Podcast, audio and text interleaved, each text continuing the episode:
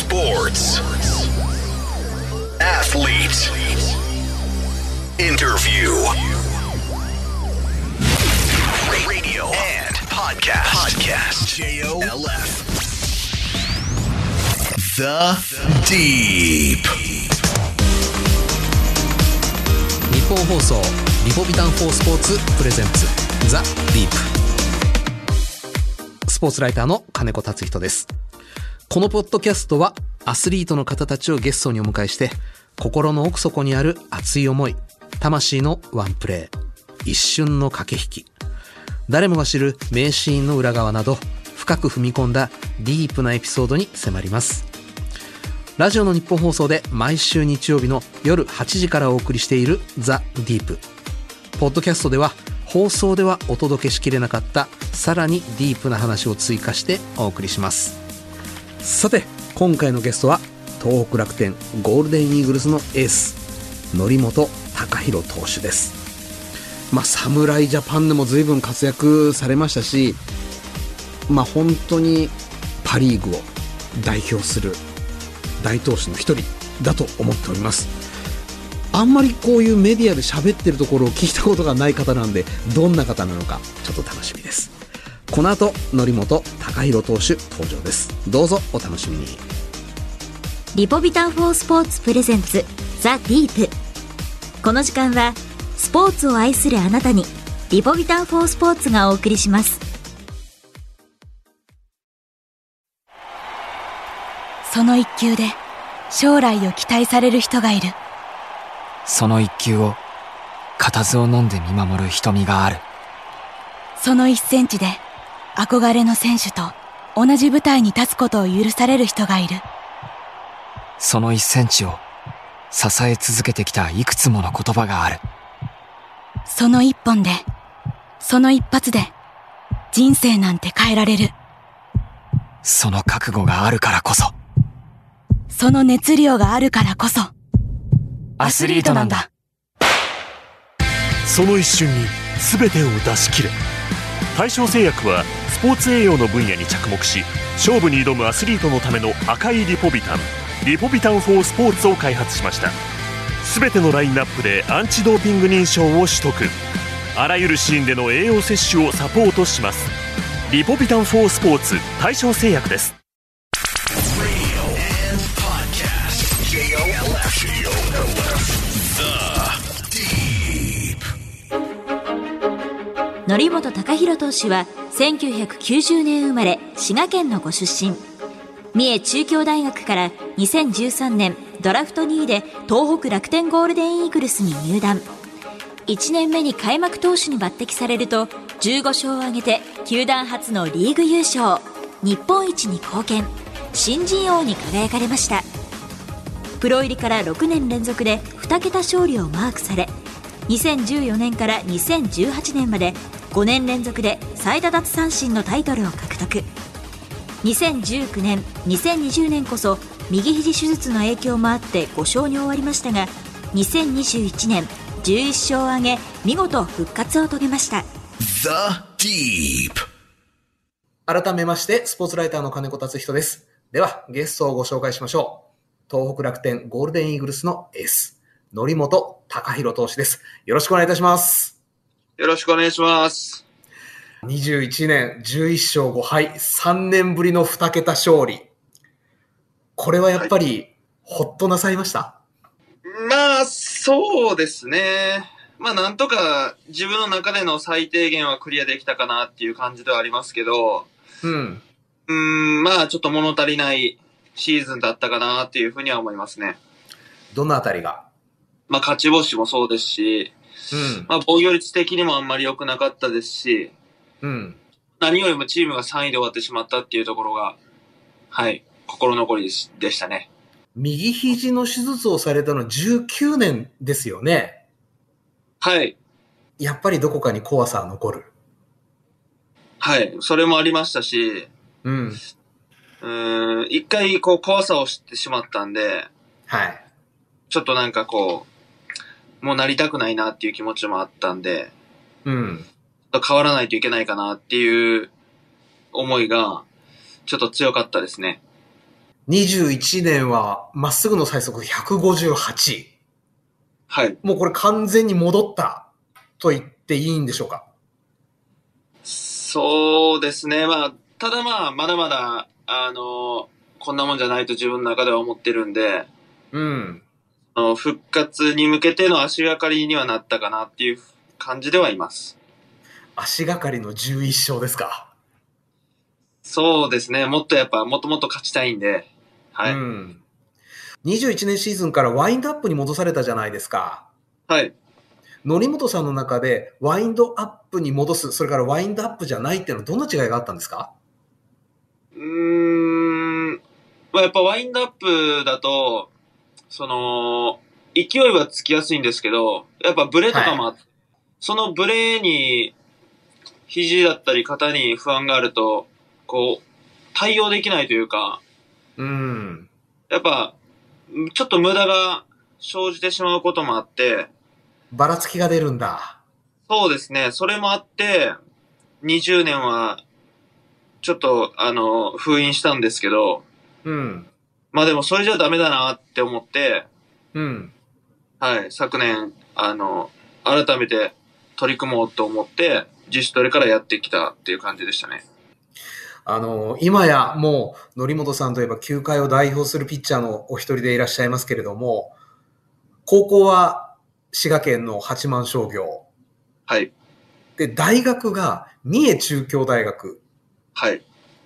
これは正直あの、なんて言うんでしょう。野球エリートが歩む道ではない気がしてしまうのですが、なぜこの大学を選ばれたんですかまあ高校の時は、甲子園、自分らの代では行けなくて、はい。なかなか名前も売れてなかったですし、うん。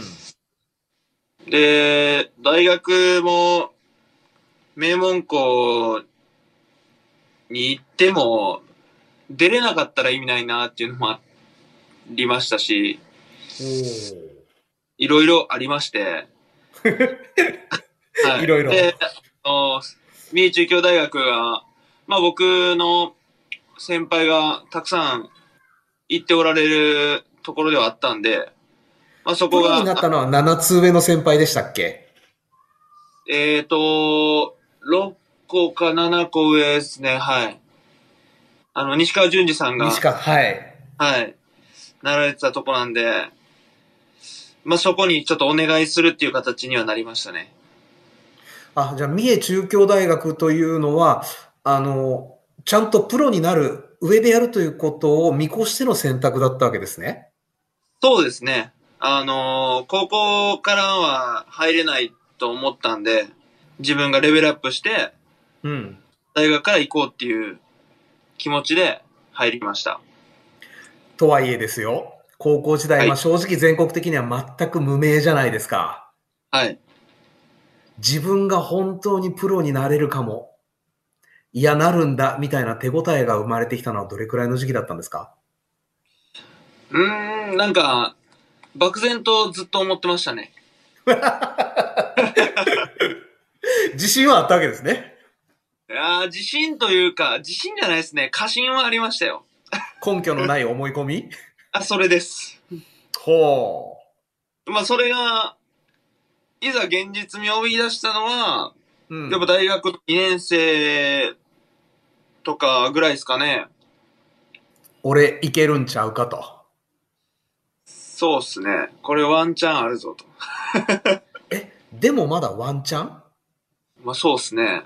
まあ、とりあえず、そのドラフト会議で指名、名前がどの順位でも、名前さえ乗れば、そのプロの世界に入れるっていうぐらいの感覚ではありました。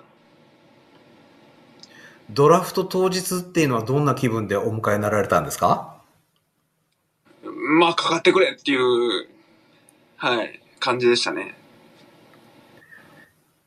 何位ぐらいでどこ行きたいっていうのあったんですかいや、全然なかったです。とりあえず、あの、いけ、いけたら、あの、指名してもらえる球団があるんやったら、どこでも行きたいって思ってました。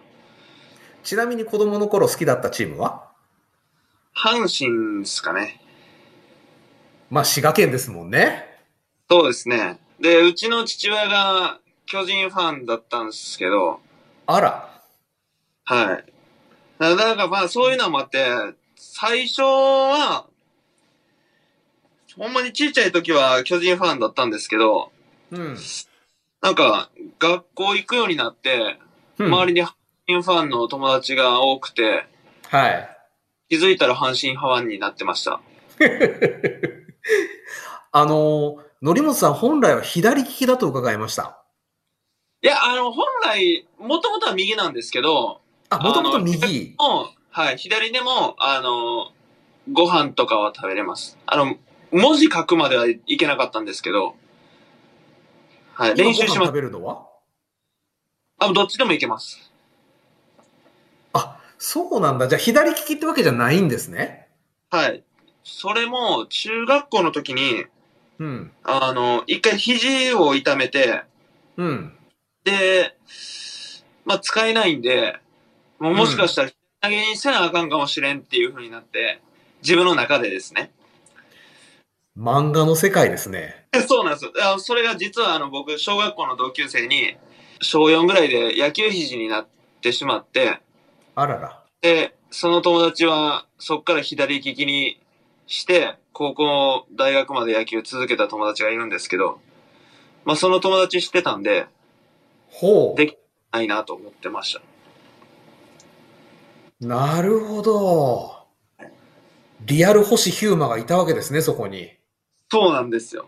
まあ僕の場合は全然、あの、重症ではなかったんですぐ戻せたんですけど、でも、うん。ちょうどその頃に、確か上野由岐子さんだったと思うんですけど、はい。あのー右投げじゃないですか。はい。でも左で、あの、なんかご飯食べたりしてるっていうのを、なんか、テレビかなんかで見て、あ、左もしっかり使わないといけないなっていうのもあったんで、ちょうどよかったんですよね。うーん。今投げろって言ったら投げられるんですか左。あ、投げられます。あの、シーズン中も、あの、たまに左でキャッチボールしたり、やってます。オラーって気合い入れるとどれくらい出るんですかスピード。どうなんですかねど測ったことないんですけど、うん。でも多分50メートルぐらいやったら投げれます、なんとか。ピッチャーは無理ですね、プロの。ピッチャーは無理です。全然無理です、全然無理です。ワンポイントで左だけってわけにはいかないんですね。まっすぐ、チェンジアップはあるんで、もうそれでかわす。そうかはい。ー。で、2位で楽天指名。はい。これはもう喜びですかでは。いや、もう、幸せでしたよ、もうその時。あの、僕ちょうどその時に、その、秋の神宮大会かかる試合の、えーっと、2回戦か、準決勝か準々決勝、それぐらいの日の前日だったんで、はい。その、遠征先の宿舎で、うん。大学の同級生4、5人と見てましたよ、テレビ。で、あの、あれって、その、地上波ってドラフト1巡目しかないじゃないですか。地上波そうですね。で、あの、もちろん宿舎なんで、うん。ケーブルテレビないんで、スカイ A は見られなかったと。見れなくて、あの、その友人の実家がうん。来てるっていうことやったんで、それを、あの、フェイスタイムで中継して見てました。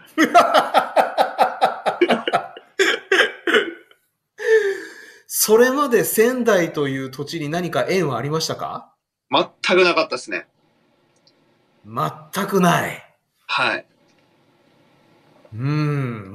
全く縁のないところに、はい。ドラフトにはい。期待も大きい。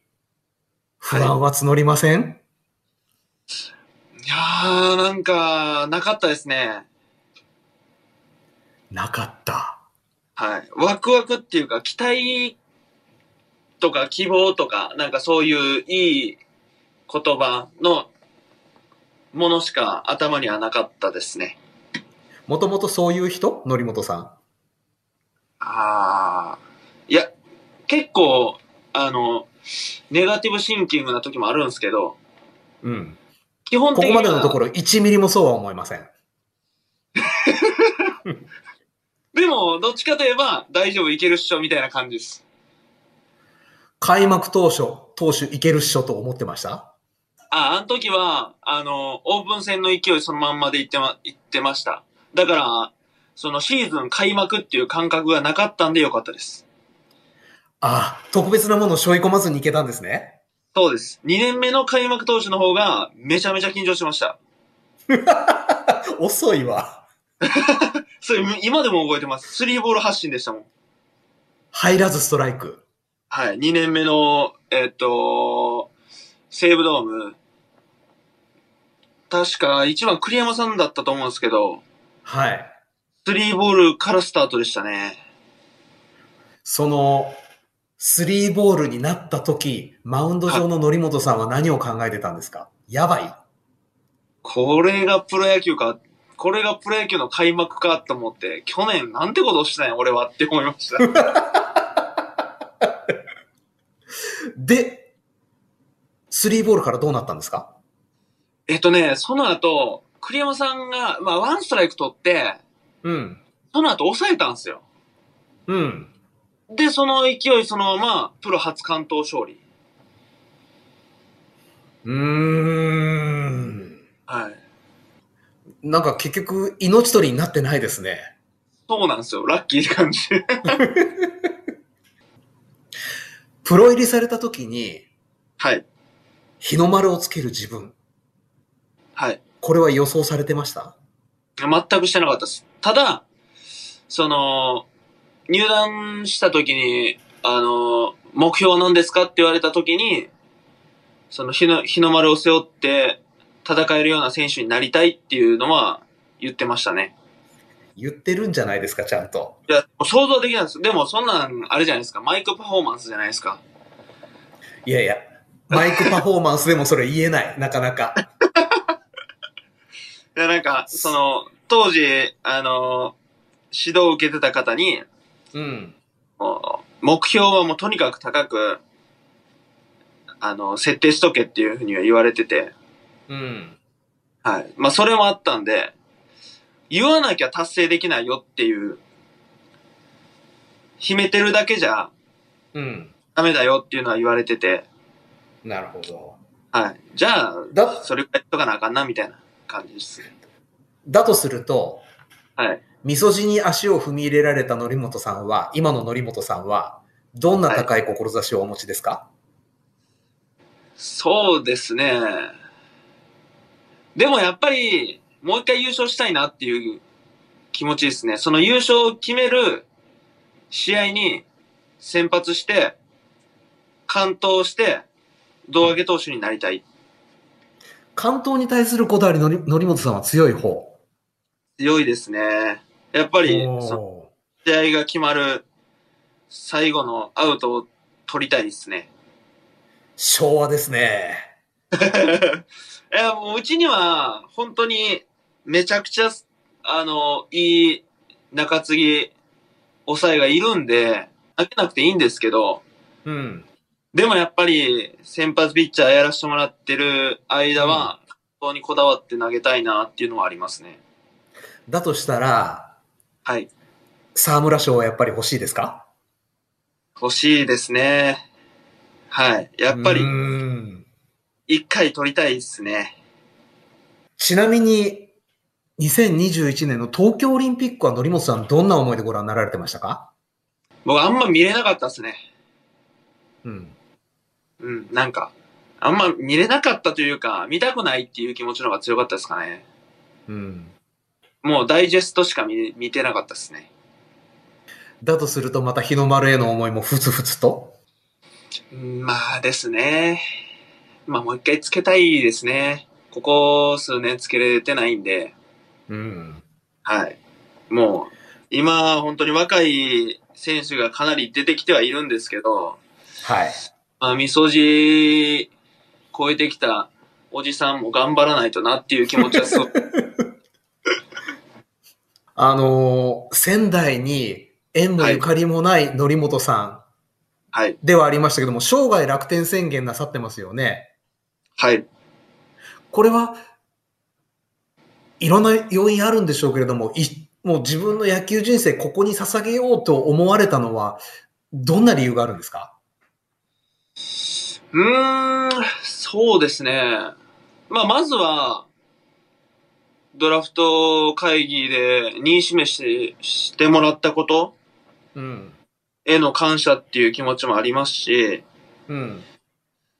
契約するっていうタイミングの時に、まあ、当時、うんあの、石井監督が GM だったんですけど、はい。話を重ねていく中で、うん。まあ、その年のオフですね、19年の、あの、キャンプとか、それぐらいの時に話はしてたんですけど、うん。あの、まあ、今年のオフの最大の補強は、則本くんが残ってくれることだからっていう言葉を聞いて、うん。いや、もうこれはもう他球団行く理由はないよなっていう。もうこの言葉をもらったのは、やっぱ選手にとってはすごく、こう、嬉しいというか、もう変えられない言葉なんで、はい、もう他球団行くっていう選択肢はなかったですね。すごい、何は節な人ですね。 そうっすかはい。あのー不思議なぐらい則本さんにはメジャーという話がはい、出てこないというか聞こえてこないのですが、はい。メジャーは考えられなかったんですかいやー、まあ今やから言えるんですけど、その、2014年に、そのうん日米球で、その、たまたま僕がいいピッチングしたから、その、うん周りの人が、おい、いけるよ、みたいな空気感になってたから、はい。僕っていけるんかな、みたいな感じでうん。思ってたんですよ、僕自身は。で、あの、最初の、その、日の丸背負ってね、投げれるようなピッチャーになりたいっていうのを、その入団した時に言った話にもつながるんですけど、うん。もし本当に僕が行きたくなった時に、うん。早い段階に言っとかないとそれって夢って現実にならないじゃないですか。はい。だから、含みを持たせた取材対応とかをしてましたよ。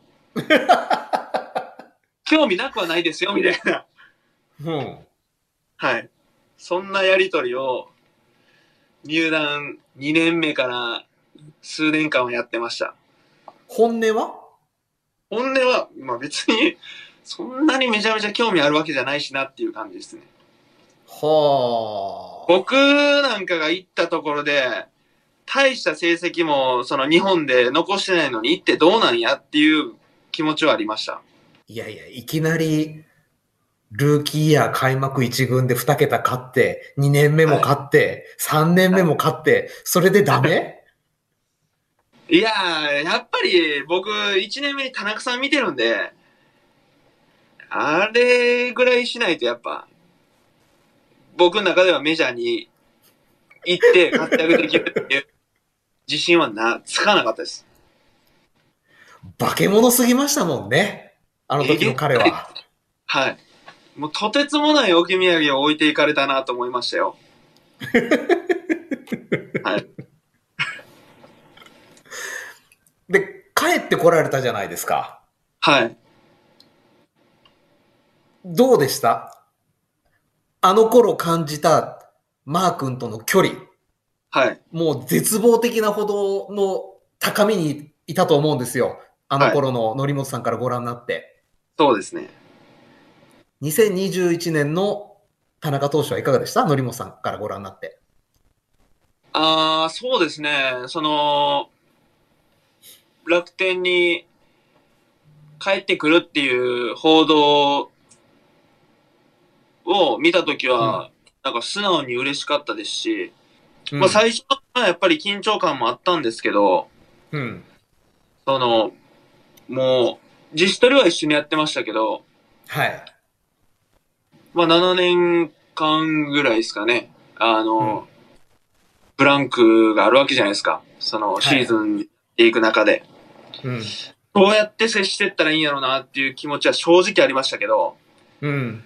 でも、まあ僕もこのプロの世界で8年やって、積み重ねましたよね、いろいろ。年目のシーズンだったんで、うん。その少し自分にも自信がついてて、うん。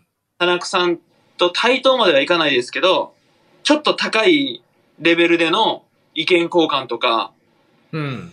ができたかなっては思いましたね、去年1年間は。でもまだ追いかける対象なんですね。まだまだ。もうそまんな、だまだ。まだまだっす。ちなみに、則本さんのはい。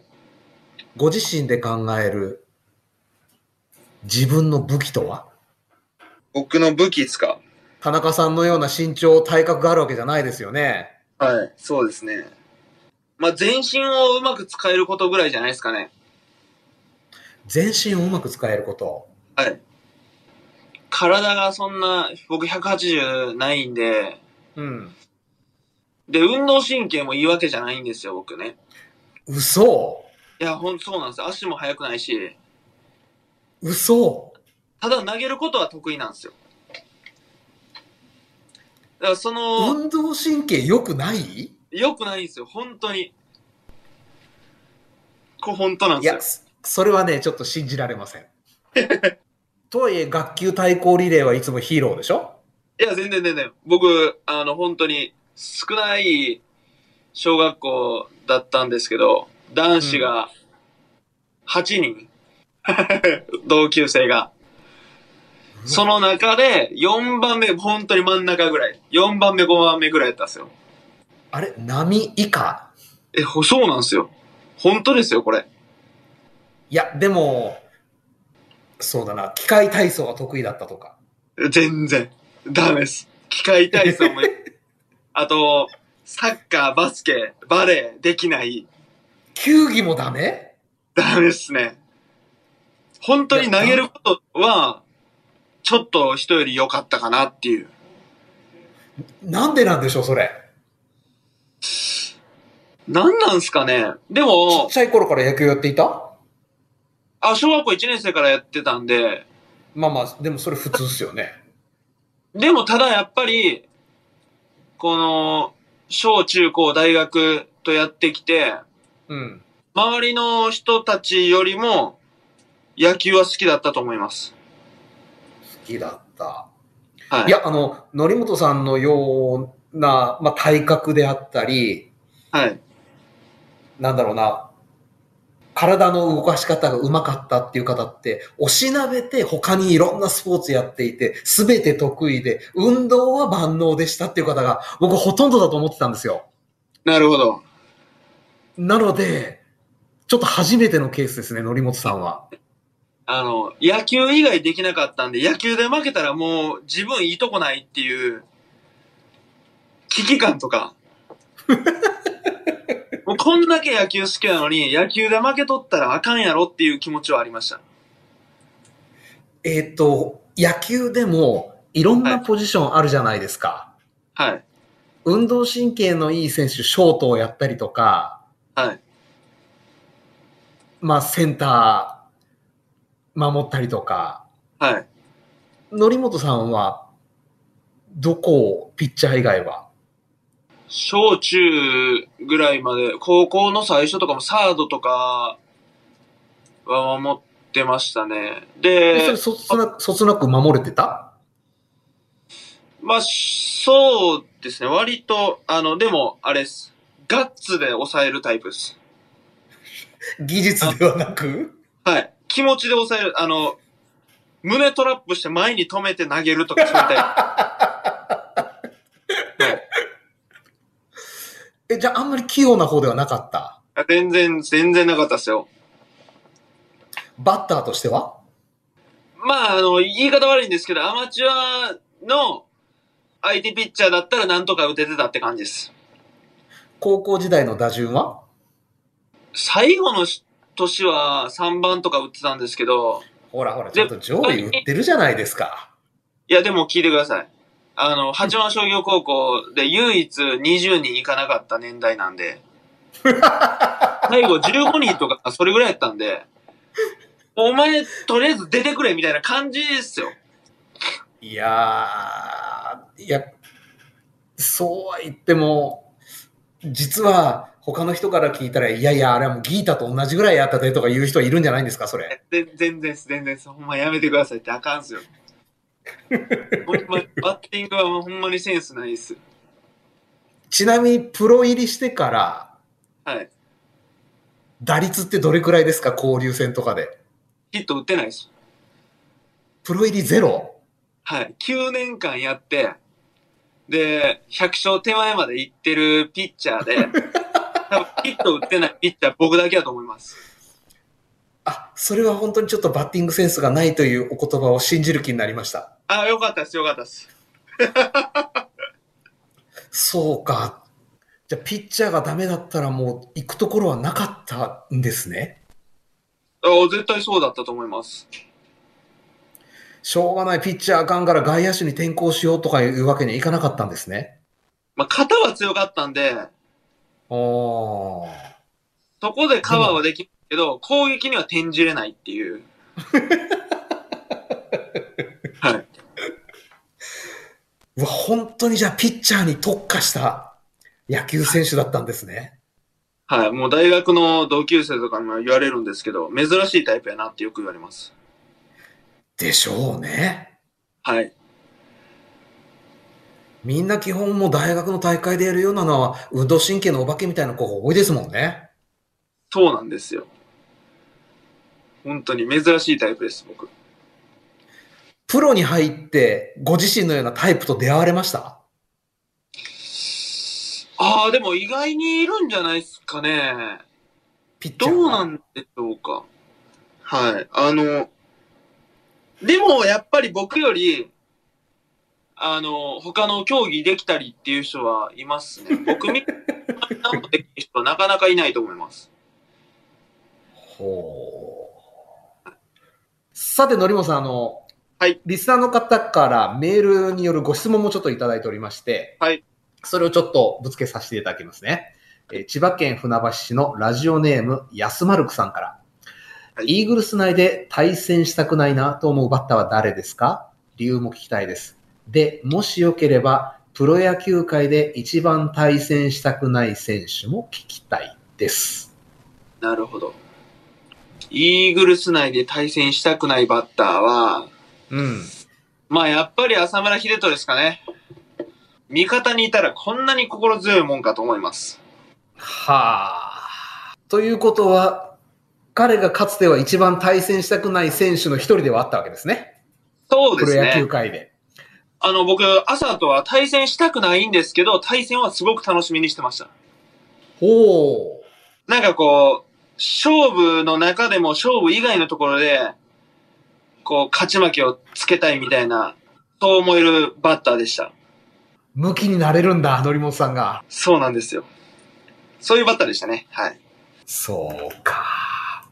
はいさて、えー引き続き番組ではゲストの方へのメッセージや質問をお待ちしております。メールアドレスは、アルファベット小文字で deep.1242.com です。番組ホームページ、ツイッターもありますので、そちらからもアクセスしてみてください。番組で採用された方には、対象製薬からリポビタン4スポーツ、ショット、ゼリー、パウダーの詰め合わせをプレゼントいたします。住所、お名前、電話番号をお忘れなく。対象製薬はスポーツ栄養の分野に着想を得て、運動後だけでなく、運動前や運動の合間など、適切なタイミングで適切な栄養素を合理的に摂取できるリポビタン4スポーツを開発しました。勝負に挑みたい、そう願うすべてのアスリートを栄養面から支えます。則本さんはどのようなリカバリー方法をとってらっしゃいますか、まあ、よく寝ることが一番なんですけど、うん特に試合の日は、練習終わった後にリポビタンショットを飲んで、うん。あと試合中も2、3本飲むようにはしてますね。あ、試合中もはい、試合中もリポビタンショットを飲みますね。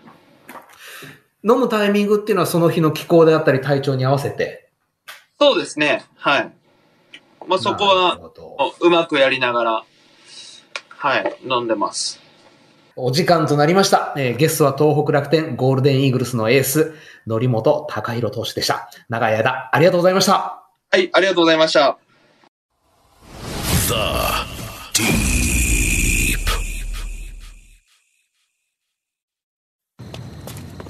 先輩今日の相手強かったっすねあと少しだったけどなめちゃくちゃ悔しいっす正直まあなえ今飲んだ赤いやつスポーツ用のリポビタンっすよね粉末のそうリポビタンパウダー4スポーツ一袋飲むアミノ酸とかクエン酸も入ってて水なしで飲めるしいやいやまだ練習するんすか軽くな今日はさすがにいいんじゃないっすか悔しさって力にしないと腐っちゃうからさやっぱ僕にもリポビタンパウダーくださいお前も練習すんのかよひとまず試合で使った栄養を取って気合い入れ直しますよしやるか全力でスポーツに取り組むあなたにクエン酸やビタミン B1B2B6 配合対象製薬のリポビタンパウダー4スポーツ運動後におすすめの栄養補助食品です Radio and podcast. Podcast. J O L F. The Deep. ザ・ディープそろそろお別れのお時間となりました、えー初めて則本さんとお話しさせていただいたんですがまあまあさすがの関西のノリと言いますか打てば響くと言いますかテーマは多岐にわたったわけですけれどもどんな話でももうグイグイ来るああ本当に頭の回転の速い方だなと改めて思いました、まあ、それと僕からすると本当にこう華々しいスター街道を歩まれてきたという印象になった則本さんなんですけれどもご本人の中には随分雑草な感じ雑草魂みたいなものも強く持たれてるんだなと改めて強く感じましたさてこの番組は毎週日曜日の夜8時から日本放送にてラジオ放送をお送りしていますそちらでもぜひお楽しみくださいそして番組ホームページや Twitter も開設していますゲストや番組最新情報をお伝えしていますのでぜひそちらにもアクセスしてみてくださいザ・ディープそれではまたお会いしましょうお相手は金子達人でしたリポビタン4スポーツプレゼンツザ・ディープこの時間はスポーツを愛するあなたにリポビタン4スポーツがお送りしました。